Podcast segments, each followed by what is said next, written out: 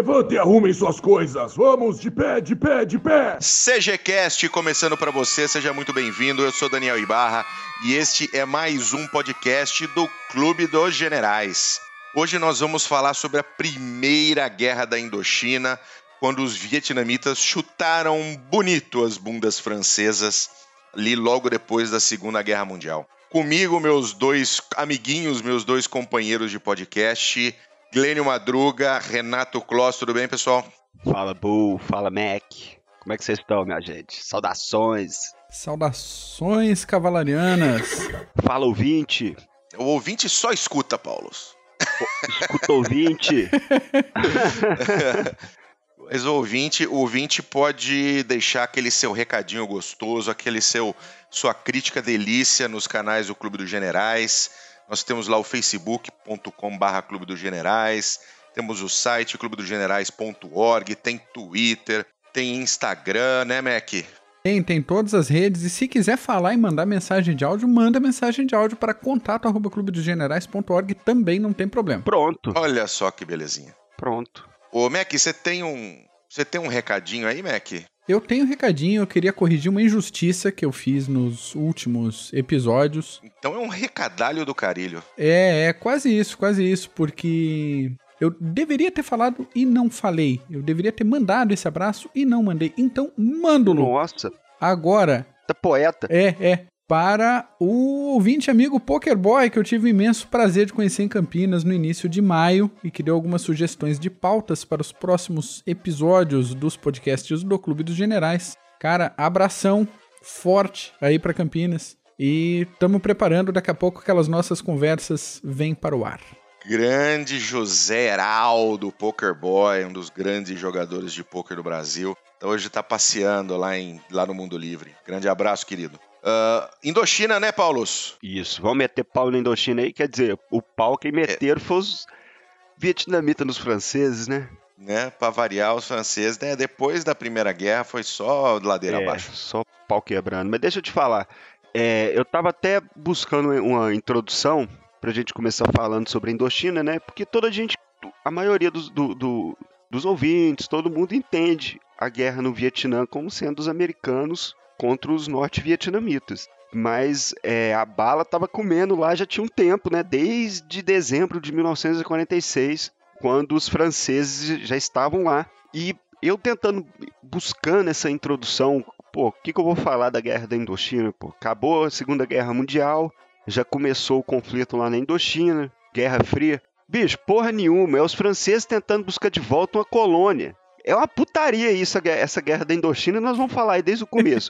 Os franceses, cara, perderam dos vietnamitas, mas ali, já dando um spoiler é, do, que aconteceu, do que aconteceu lá na Indochina e depois na Batalha de Dien Bien Phu, é, os franceses buscavam a solução militar onde só caberia uma solução política, que era o nacionalismo norte-vietnamita, não só norte-vietnamita, mas o nacionalismo vietnamita, estava é, é, inserido é, o comunismo foi como um, um fio condutor para liberar esse nacionalismo vietnamita, junto do Ho Chi Minh e depois do general Vo Giap, que deu um, um, banho de estratégia, né? Mas é isso, é os franceses tentando recuperar a, a, a, colônia de volta depois da Segunda Guerra Mundial, tentando recuperar na cara dura mesmo, e não conseguiram. Pois é, essa situação vem todo de um movimento que acontece meio em paralelo com os processos de descolonização da África. E outras colônias mundo afora, seja Oceania, Ásia, também passaram por esse processo de independência. E claro que quem mandava no território, as potências que mandavam no território, não iam é, aceitar isso normalmente de forma tranquila. E só também um, um outro ponto para colocar no ar: fica meio estranho de repente a associação entre Indochina e Vietnã. Indochina é toda essa região, a leste da Índia e ao sul da China. Normalmente pega né, Vietnã, Laos e Camboja, mas dependendo de quem classifica, pode pegar outros países ali nessa região. Mas para efeitos do episódio de hoje, Vietnã, Camboja e Laos. Mas só para atrapalhar um pouco essa explicação sua, não é atrapalhar Por não, favor. mas olha para você ver, Por favor, tem Cochinchina também. Isso, Conchinchina, exatamente. É a Conchinchina que era o, o, o, o, a visão maior de território, que era quatro protetorados. só para resumir, quatro, dois pequenos, Tonkin e Anã, e dois maiores, que era o Laos e o Camboja. Então, um dos protetorados pequenos era Anã. Isso. Mas os maiores eram Laos e Camboja, que eram bem maiores ainda. E, mas o Vietnã, ele, ele tem uma história que a gente pode até fazer um paralelo. E aí o, o Mariano vai até me, me, me, xingar por causa disso, mas fazer um paralelozinho com a Polônia. Isso. Eita. Pode. Porque olha, todo mundo quer aquela porra. Pode. Ainda mais estando, estando do lado da China, que isso. É, cara. É, mas isso é até interessante, porque o Vietnã tem muita gente que discute isso, principalmente na internet, que o Vietnã nunca foi derrotado uhum. é, em uma guerra. E tem a história das duas irmãs, das irmãs gêmeas que fizeram frente ao, ao poder chinês. Tem é, os mongóis tentando invadir o Vietnã também, na época que os mongóis é, invadiram a China também. E isso acabou que criou essa aura de defesa do Vietnã.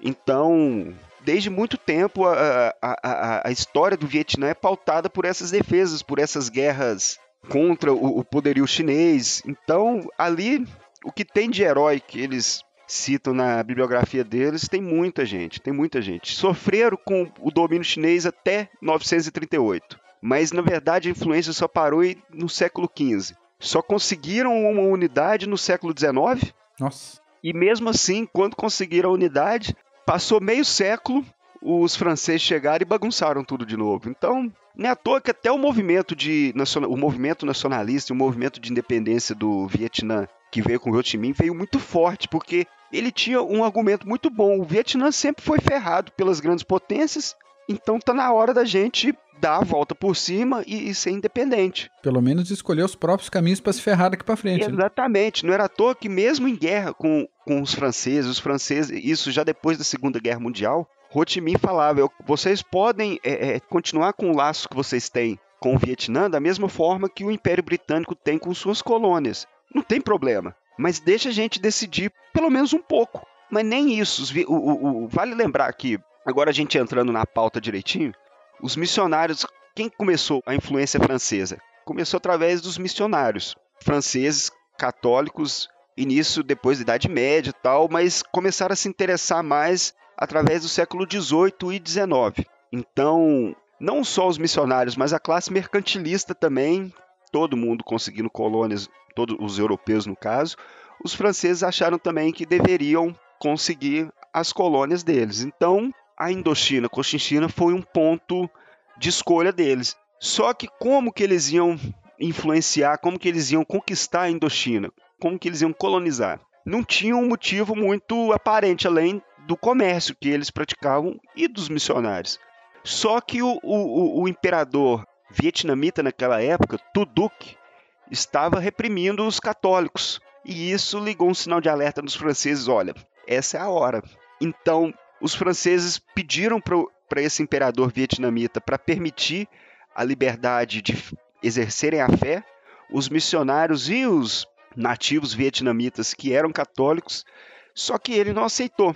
E com a morte de um bispo espanhol, acabou que os franceses, junto de um, um tanto de espanhóis, enviaram uma armada comandada pelo almirante Rigaud de Genoli, com 500 franceses e espanhóis. E nessa época, qualquer armada era forte demais contra os vietnamitas. Então foi muito fácil destruir o porto de Da Nang e depois eles se instalaram na Conchichina. Mas foi um processo um pouco lento. Então você pega toda essa segunda metade do século XIX, que eles foram aos poucos influenciando na Indochina, até que no começo do século XX eles já estavam todos fixados, os franceses, vamos dizer assim, na, na Indochina, ou na Cochichina, ou no Vietnã, no norte do Vietnã, enfim. Só dar um ganchinho aqui. Esse processo dos franceses pressionando ali o Tuduk vai junto com todo o processo que a gente já falou em outros episódios aqui no, do nosso podcast, da reabertura do Japão, que começou em 1854 com a armada do Matthew Perry e depois a restauração Meiji em 1868. Então tem todo um movimento europeu de se fixar também no Extremo Oriente, não só no Japão, como a gente já, já fez episódio, como também no Sudeste Asiático e tanto, tantos outros locais aí, pela Ásia e pela Oceania. Isso, a Indochina foi mais um lugar. A mudança, quem praticou foram os franceses, né? E, e, sempre relegando os vietnamitas com uma segunda classe. Diferente dos japoneses, que eles próprios fizeram essa abertura depois, né? Depois do, dos navios negros, do Almirante Perry. Mas a verdade é o seguinte: teve missões militares francesas, prussianas, tudo, todo Isso, mundo queria se todo mundo. na... Mas o Japão puxou para si, exatamente. Uma coisa é verdade, os franceses modernizaram de certa forma o, o, a Indochina. Eu ia falar Vietnã, mas na verdade é Indochina. Modernizaram de certa forma. É, construíram ferrovias ligando as principais cidades, portaram carros, pavimentaram e construíram estradas e pontes, trouxe eletricidade, instalaram um sistema legal baseado nos famosos códigos napoleônicos. Vale lembrar que ante, é, anteriormente era o sistema legal. Ou se existia um sistema legal vietnamita, eu não sei que nome que era, só sei que é, mulheres acusadas de adultério eram pisoteadas por elefantes. Porra. Quem roubava tinha a cabeça cortada. Se bem que esse último aí podia continuar. Mas elefante pisando na galera, bicho. Puxado, puxado. É, agarrado isso aí, pô. Mas aí botaram um pouquinho de. Olha que interessante. Trouxeram o sistema legal. Só que o que acontece? Em termos de economia, é, na última década do século XIX, os franceses estavam tendo prejuízo na Indochina. Acabava que a balança dava era negativa. Então, em 1897, a França enviou um grande político francês que era Paul Doumer, um grande político francês. E o que, que acontece? Ele tinha que virar essa balança. Ele tinha que começar a dar lucro para a metrópole. E poxa, ele implementou uma série de medidas tal que, poxa, Von Mises, esses expoentes liberais, expoentes da economia iam ficar de queixos caídos. Que ele começou a dar lucro para a colônia a partir do ópio. Ele viciou a população Eita. para taxar o ópio. que sacana, bicho. O cara simplesmente taxou o ópio e com isso viciou a população para poder dar lucro e mudar a balança comercial e tornar o, o, a região como até receptora e, e para comercializar os bens franceses. Então, o, o, superávit veio através do povo pitando ópio para cima e para baixo. Isso foi uma sacanagem danada, né, bicho? Porra. É só um ponto positivo. Os, o, o, o, imperador vietnamita não permitia que se vendesse arroz, exportasse. Os franceses começaram a exportar arroz e de um dia para o outro o Vietnã se tornou o maior exportador de arroz do mundo. Olha aí que também que mente pequena. Uhum. Vietnã era muito conhecido pelas plantações de borracha, então a Michelin fez um, uma limpa bonita nas plantações, nas florestas vietnamitas, enfim.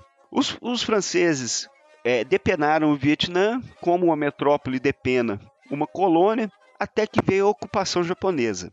Como parte do expansionismo do país, do Japão, é, em 1939, 1940, os japoneses invadiram a Indochina. Só que eles invadiram em vez de. Porque tem aquela velha máxima dos japoneses, principalmente daquela esfera de co-prosperidade dos japoneses, que era a Ásia para os asiáticos. Só que nesse quesito, no caso, os japoneses estrategicamente usaram os franceses como manés. Vira meu fantoche aí. Já que vocês estão governando, continua governando aí. Sim, quebra meu galho. Uhum. Então, os franceses continuaram governando com fantoche dos japoneses, e isso foi muito, muito bom para os japoneses, que eles liberaram tropas para outros teatros de operação no Sudeste Asiático. Então, os franceses foram engabelados até pelos japoneses. Vale lembrar, como nós começamos no, no, no início do podcast, das regiões que eram é, da Indochina, da Cochinchina, durante a ocupação japonesa, todas essas regiões estavam em constante guerrilha contra as forças japonesas e francesas. Então, Ho Chi Minh e Vodiap eram apenas mais uns.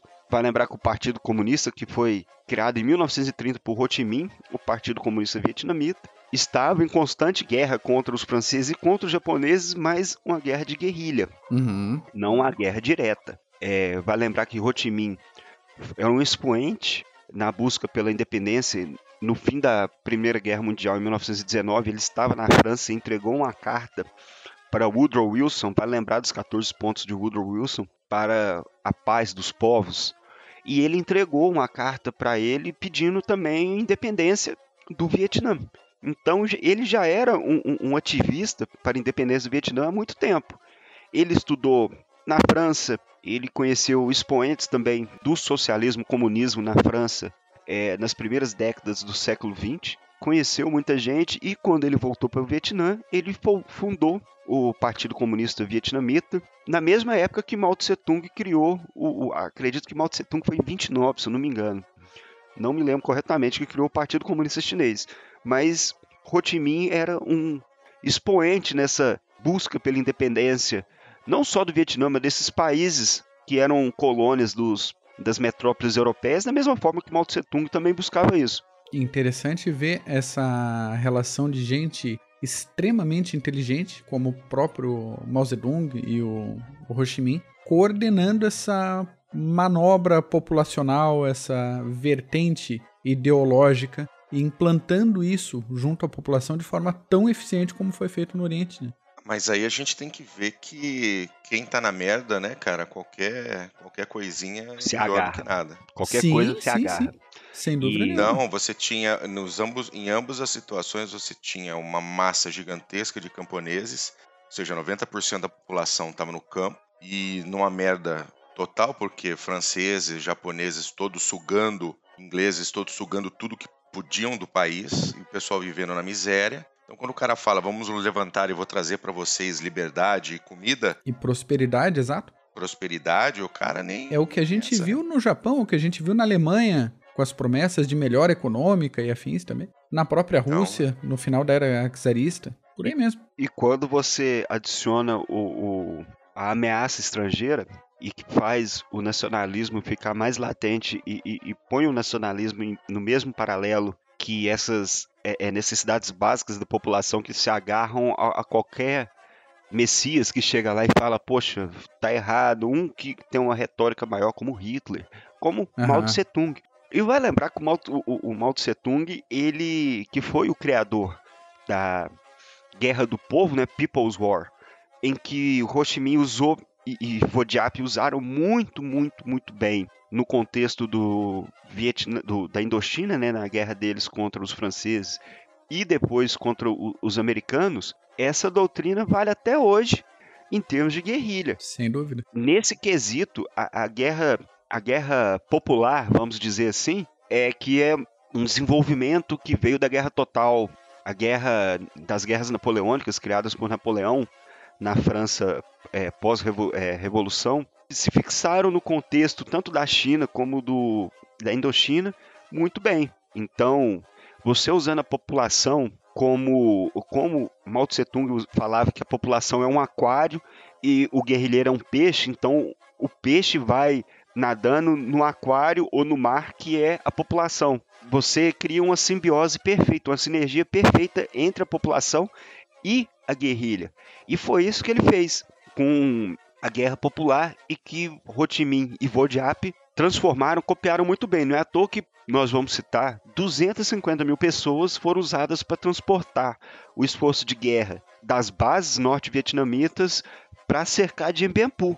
250 mil civis. Então, para você angariar 250 mil civis para camuflar e passar, é, é, é, cruzar um, um pedaço de selva enorme que eles fizeram, você tem que estar em muita boa sintonia com a população. Não é só na ponta da baioneta, é no... Exatamente. É na também na cabeça. palavra, é também no, no- na retórica.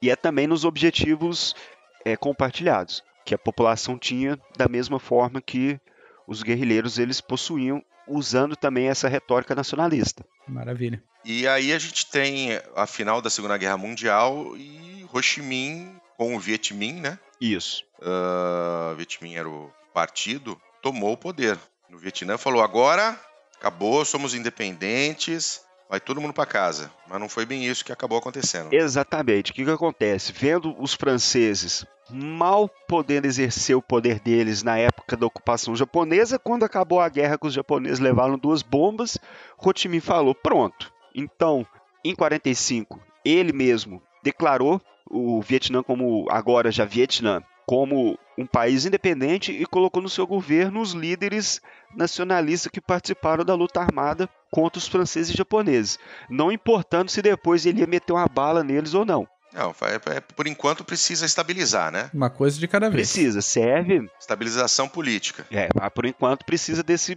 dessa escada aí. Só que o que, que acontece? Em outubro de 45, no entanto, os oficiais franceses voltaram para Saigon e para as principais cidades e mandaram esse governo provisório aí do Vietnã para aquele lugar. E falaram que não, na verdade o Vietnã é uma colônia da França. Nisso começou um pouco que timidamente a, a, a guerra, ou então a guerrilha dos vietnamitas contra os franceses, mas que começou de fato em dezembro de 46, quando os franceses estavam realmente determinados em destruir o governo vietminh. E nisso começou essa contenda que acabou só em 54. Mas vale lembrar que de 56 até 50, 51 foi uma guerra. 46. É, perdão, 46 até 51 foi uma guerra de guerrilha de pouco atrito. E o que, que acontece? Diap e Ho Chi Minh, eles adaptaram as estratégias de Mao Tse Tung, né, a guerra popular, à situação do próprio país. Para o Vietminh era impossível vencer as batalhas em grande escala contra os franceses, com o poder de fogo francês, com o poder aéreo que eles tinham, enfim. Então o Vietminh, como toda estratégia de guerrilha, toda estratégia de um poder assimétrico, de um poder menor, ele procura evitar as batalhas decisivas e procura se retirar para o campo, para as selvas, montanhas, enfim, para se estabelecerem lá e fustigarem as forças maiores, as forças convencionais, que no caso dos franceses. Então, nessas bases, eles planejavam, primeiro, eles treinavam, o, o, treinavam contingentes e, ao mesmo tempo, se camuflavam entre os camponeses. Para quê? Para conseguir apoio material e político que eram imprescindíveis para a guerrilha naquela época e imprescindível até hoje. Sim. O apoio da população. Então, o que, que a população podia fornecer naquela época? Comida, informação, cobertura para as tropas do Vietminh. E Vodiap e Ho Chi Minh usavam isso muito bem. Vale lembrar que nós falamos, um soldado da guerrilha ele nada através do povo como um peixe no aquário ou no mar. Então, quando prontos, os, Viet, os soldados do Vietminh se mobilizavam e lançavam, lançavam ataques surpresas para emboscar essas forças francesas, mas nunca entrando em, em, em, em batalha direta contra eles. Sempre crescendo, crescendo a força e fustigando, sempre sangrando, né? Calmamente sangrando. Isso, porque para a guerrilha, qual que é o objetivo da guerrilha? não é derrotar o inimigo, mas o objetivo principal é ficar vivo. Porque enquanto eles estão vivos, eles estão fustigando. Independ é, diferentemente das forças convencionais que precisam derrotar essa ameaça para poder continuar com o governo ou com a, o poder na colônia, enfim. Então, continuou essa guerra de guerrilha dos Vietminh contra os franceses. Teve batalhas importantes, como em 47 no cerco de Hue. Vale lembrar que os americanos tiveram o cerco de Hue também é, na guerra contra os vietnamitas, né? Não confundamos um, uma coisa com a outra. Isso, exatamente. Isso foi em 47. Em 50, a guerrilha Vietminh com Rodiap já treinada e, e, já bem mais numerosa e já contando com o apoio dos chineses, vai lembrar que em 49 os chineses comunistas chutaram Chiang Kai-shek e os nacionalistas para Taiwan. Então, a primeira coisa que Mao Tse Tung fez foi começar a ajudar a guerrilha no norte Vietnã, até porque para ter um, um, apoio também no sul. Não importando depois que os dois vão entrar em guerra depois de, de algumas décadas. Mas os norte-vietnamitas, o Vietminh, começaram a atacar os cordões de defesas franceses na selva que separavam a China do norte do Vietnã e tiveram uma grande derrota na Batalha do Forte Calbang em outubro de 1950. De 50 a 53, vieram operações de guerrilha mais atenuadas, as operações maiores e ao mesmo tempo começaram a, a, as conversas em Paris e em Geneva para acabar com esse conflito, porque os franceses já estavam com a água batendo já no pescoço, a água na bunda já tinha batido há muito tempo. Agora a água já estava no pescoço já e eles já sabiam que não ia dar, porque eles queriam buscar um sucesso militar, uma resolução militar onde uma resolução era política. Eram os vietnamitas que não queriam os franceses lá, eles eram vietnamitas, porra.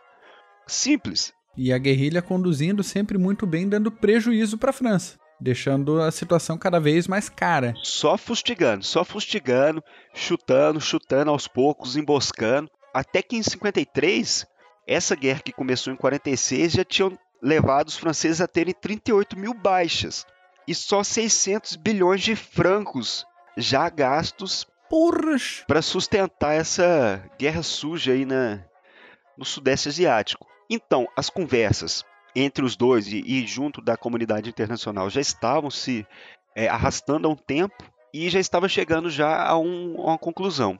Então, o que, que os franceses pensaram? Nós vamos entrar nas negociações finais. O que, que vamos fazer? Vamos dar um golpe de misericórdia, tentar destruir o Vietminh para tentar um, melhores acordos na mesa de negociação. Uhum. Então, pensando em derrotar o Vietminh de uma vez por todas, o general Navar, já naquela época, planejou atrair os norte-vietnamitas para um local, cercá-los e derrotá-los numa batalha decisiva. Uma estratégia conhecida nos anais aí da história militar. Uhum. Então, o, o, a estratégia francesa era fortalecer Dien Bien Phu. Vai lembrar que Dien Bien Phu eram oito milhas da fronteira com o Laos. Então, o, os franceses escolheram um vale que possuía uma pista de pouso para atrair os aparentemente desorganizados e dispersos cadres do Viet Minh para uma fortaleza recém-construída e com o fogo superior das armas francesas junto do poder aéreo destruir o Viet Minh e ganhar a guerra. Vamos lá, então, só para o nosso ouvinte ter contexto. Então você imagina, ouvinte, o seguinte: você tem um vale, né? Então, você tem um vale e, e, e, em volta desse vale você tem montanhas, né? Isso. Vale é a parte baixa de uma cadeia de montanhas. Aí você pega e inteligentemente você faz uma pequena, um pequeno forte, né? Uma pequena fortificação ali no fundo do vale, dando oportunidade para o seu inimigo atirar em você de um terreno muito mais alto.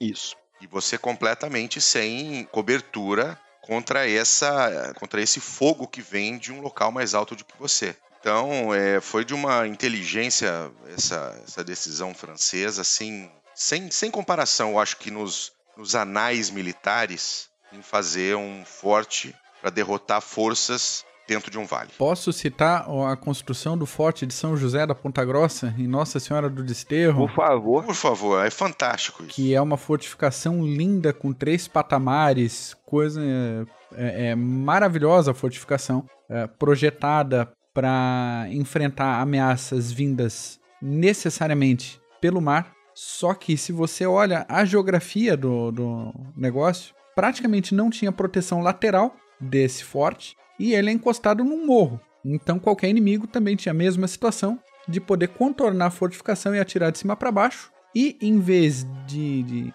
um potencial inimigo atravessar os navios pela frente, podiam chegar e desembarcar na praia. Foi o que aconteceu em 1777, quando os espanhóis chegaram aqui na atual Florianópolis, desembarcaram no norte da ilha, vieram andando para tomar a fortificação e acabaram tomando essa maravilha da engenharia militar sem disparar um único tiro.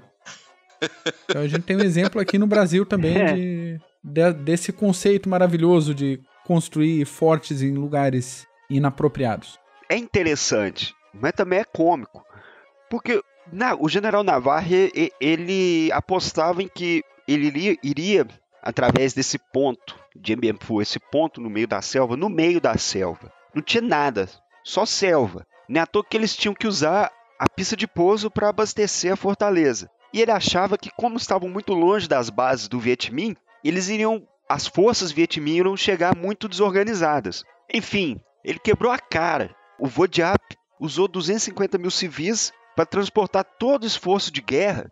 E quando os franceses perceberam, já no começo de 54, eles já estavam cercados pelo Vietminh.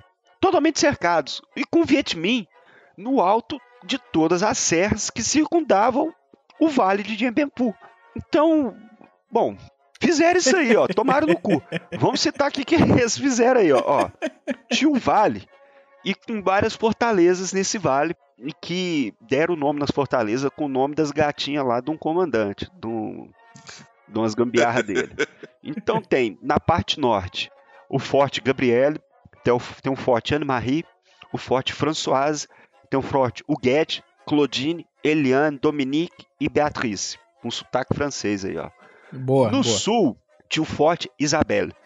E os franceses possuíam 15 mil homens, né? 9 batalhões de infantaria, 2 batalhões de paraquedistas, junto do suporte de artilharia, morteiros, tanques e suporte aéreo. Belo lugar para usar tanque, hein? Ah, perfeito. Lindo. Perfeito. Os norte-vietnamitas possuíam 49 mil soldados do Vietminh, né, empregados em três infantarias, é, divisões de infantarias, mais duas divisões independentes, junto de artilharia e morteiro. Beleza. Começou a batalha no dia 13 de março de 54, lógico, com artilharia descendo couro nas posições francesas. O que, que acontece? Como a gente sabe, como nós sempre citamos nos CGCast, nos PHMs, enfim, a estratégia no, no, Oriente sempre tem muito artimanha, sempre tem muita artimanha, decepção, essas coisas que são mais difíceis de. Não difíceis. A, a, a guerra ocidental também aplica isso, só que no Oriente são aplicadas em muito, muito mais vezes. Então o que, que acontece? Vodiap começou, só para dar um exemplo, ele começou a abrir na artilharia, mas com artilharia é, de calibre baixo. Vários dias de artilharia com calibre baixo para os franceses acharem, pô, os caras só conseguiram trazer artilharia leve. Depois de alguns dias, ele aumentou o calibre da artilharia, aí veio artilharia pesada mesmo, só para os franceses quebrarem a cara. Enfim, os bunkers subterrâneos não conseguiram aguentar esse fogo de artilharia. Então já começou, no começo da, é, é, do assalto norte-vietnamita, já três fortes caíram e o Isabelle ficou, que era o forte da parte sul, ficou sem contato com o resto da fortaleza. Gente, o único fio de salvação dos franceses em Phu era a pista de pouso. A pista de pouso no dia 27 de março já ficou impossibilitada. Então o abastecimento foi só por paraquedas. Vale lembrar que até no final da batalha os franceses estavam reabastecendo a fortaleza, mesmo que é, é, é, numa escala menor. Quebraram a cara que nem os alemães em Stalingrado. Acharam que iam conseguir abastecer a fortaleza e não conseguiram. Isso é, como se diz, normal depois de Stalingrado, todo mundo achar que vai conseguir abastecer um ponto de defesa e não leva em conta as circunstâncias da batalha. Estavam totalmente cercados e então não tinham como.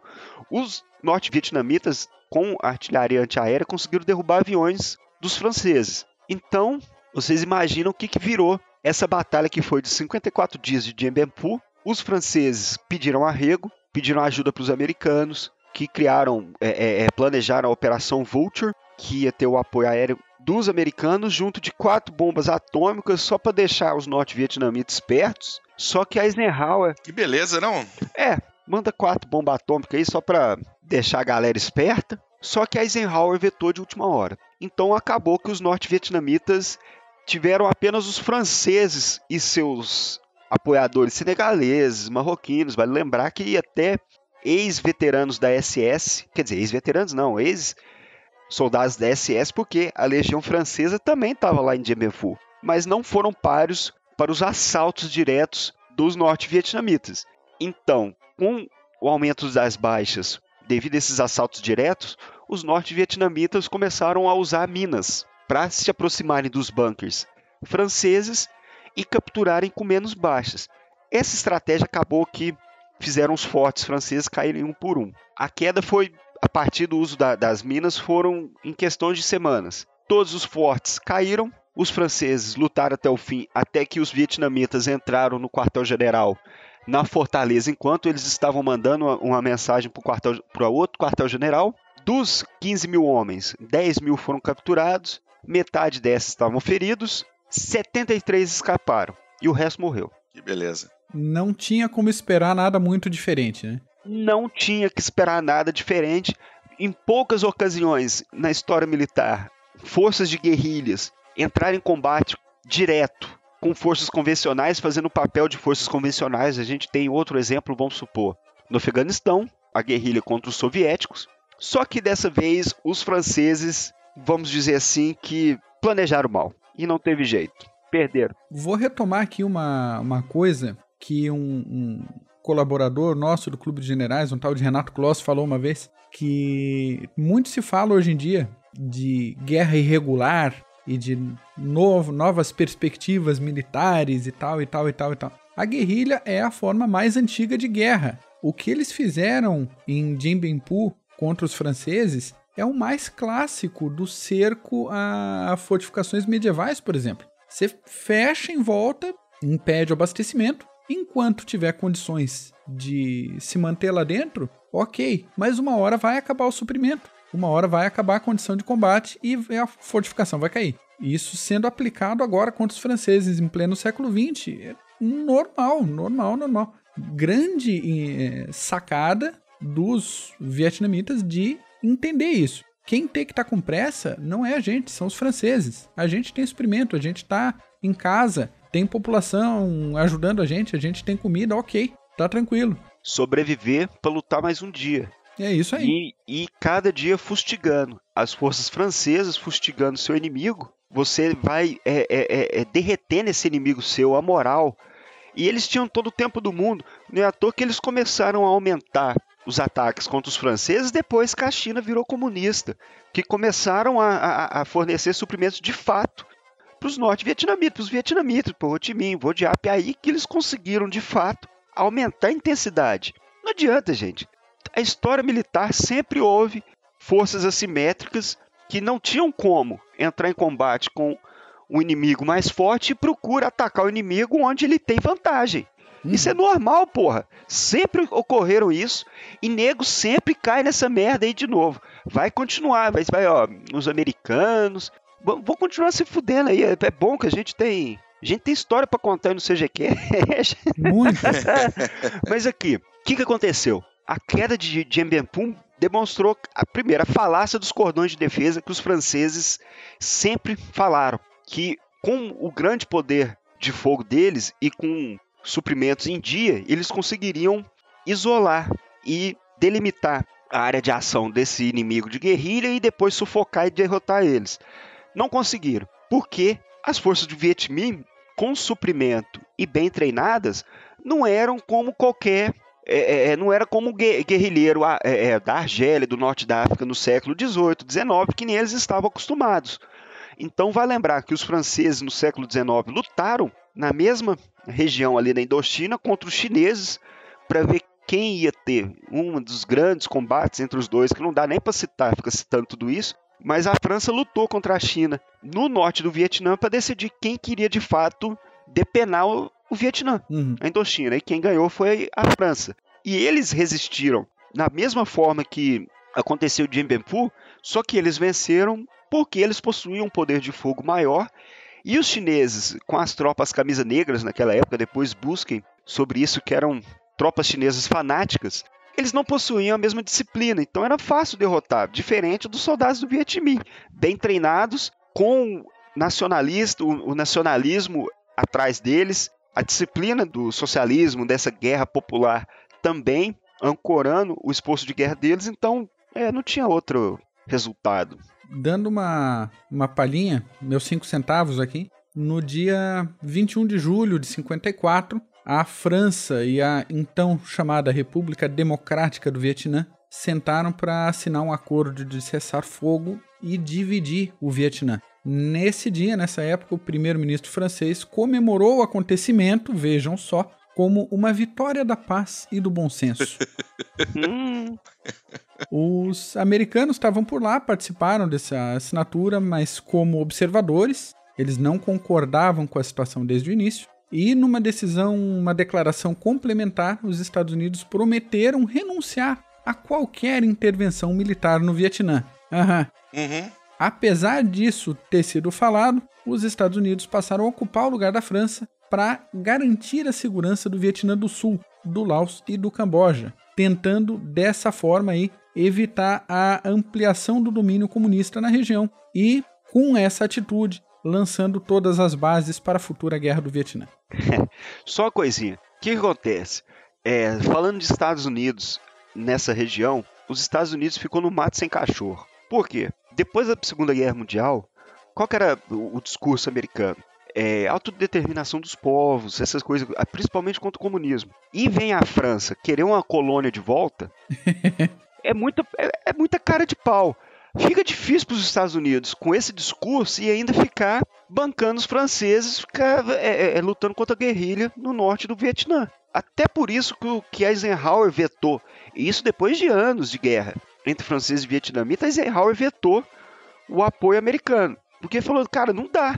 Mesmo com a teoria do dominó, que, porra, se Ho Chi Minh e Vodiap derrotar os franceses, vai ser o efeito dominó. Aí vai cair outro, vai cair, vai cair outro e o, o, o Sudeste Asiático vai ficar todo comunista. Então, mesmo com essa doutrina, os Estados Unidos só deu grana. Mas mesmo assim, você pode dar a grana que for, se você não tiver uma boa estratégia, uma estratégia que condiz com a situação, não adianta você ter uma estratégia que você tem que conseguir um resultado militar.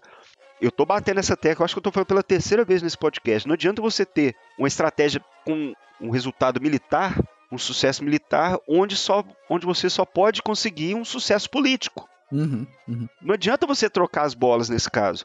Os caras queriam, acho que nem boa governança naquela época ia, ia, ia servir para dobrar os, os, norte, os vietnamitas e falar: não, vocês podem, mesmo Ho Chi Minh querendo que a França continuasse com esse link com a região, né, com o Vietnã, mas porém deixando eles decidirem pelo próprio futuro. Toda essa guerra foi um erro de análise política francesa, no fim do das começo contas. ao fim, do começo ao fim. Antes da Segunda Guerra Mundial, pelo menos colônia, metrópole ainda, tá, ainda tinham essas relações internacionais, só que depois da Segunda Guerra como o Mac mesmo citou, como você citou, Mac, estava tendo descolonização em tudo quanto é parte. Não, não iria ser diferente aí na, uhum. na região. Muito bom. A França se ferrou. eu, eu, eu, a França se ferrou. Ah, é, né? Bom. Mac, você tem aí algumas indicaçõezinhas de livros? Tenho, mas Paulus... vou puxar a indicação do Paulo antes, Eu que daí eu tenho. tenho uns negocinhos pra falar depois. Né? Aí, ó, pro ouvinte aí que quiser saber mais de Djembempu, vai num sebo. Mas é aquele sebo empoeirado mesmo. Aquele sebo que é até com a luz falhando. Você vai lá nos livros da Rennes e pega Djembempu, Derrota no Vietnã, do John Keegan, e lê o livro. Esse livro é muito bom, principalmente para quem quer começar a entender não só a participação francesa lá, mas o, o, o início da campanha dos americanos no, no Vietnã também. Para tentar entender, pode começar com esse livro do John Keegan. Muito bom. Uh, Mac?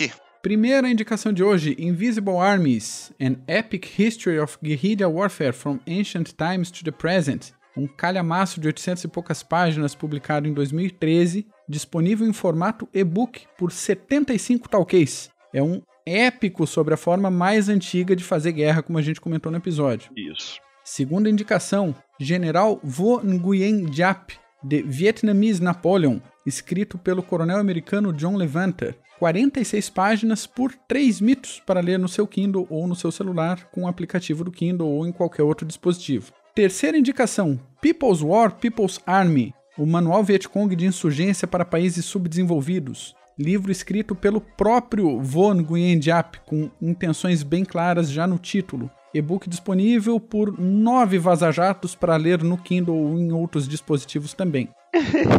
E indicações gerais. Se você, ouvinte amigo, se interessa por esse tipo de literatura de insurgência, de resistência, de guerrilha, na descrição do episódio a gente vai colocar mais alguns links desse tipo. Eu acho muito interessante conhecer esse tipo de material para entender como funcionava a mente dos guerrilheiros, como eram os métodos que eles usavam, o que esses manuais de países e situações e épocas um pouco diferentes tinham em comum, e também para ver com olhos um pouco mais treinados algumas táticas usadas até hoje mundo afora. Então, além desses links, vão também links de material contra a guerrilha para complementação. Muito bom. Paulos? Isso, só é, a gente costuma, quando tem comunista, a gente puxa a língua aí e mete o pau neles. Mas isso, pelo menos, o livro que o Max citou aí do, do Jap aí é muito bom. Vai lembrar que tanto o, o, o, Vojap, que era advogado, professor de história francesa, inteligente pra caralho, o Minh também. Sim, sim, sim. Super inteligentes, eram intelectuais mesmo. Não adianta não, gente. Os caras dobraram mesmo. Então pode ler que isso aí é, é, é quente, é bom. E vida longa, né? O Jap faleceu em 2013 com 102 anos de idade. Ah, meteu, chutou bunda de francês, chutou bunda de americano, chutou bunda de chinês, apanhou lá na China. Ih, isso aí também. Tem história aí. Tem muita história, tem muita história. Então tá certo, chegamos ao final de mais esse CGCast da Primeira Guerra da Indochina. Mac, Paulos, obrigado. Eu que agradeço, Bull, Paulos. Eu que agradeço também, Bull, Mac, ao querido ouvinte. Querido ouvinte. E até semana que vem. Muito bom. Pessoal, até semana que vem. Um grande abraço. Tchau. Falou.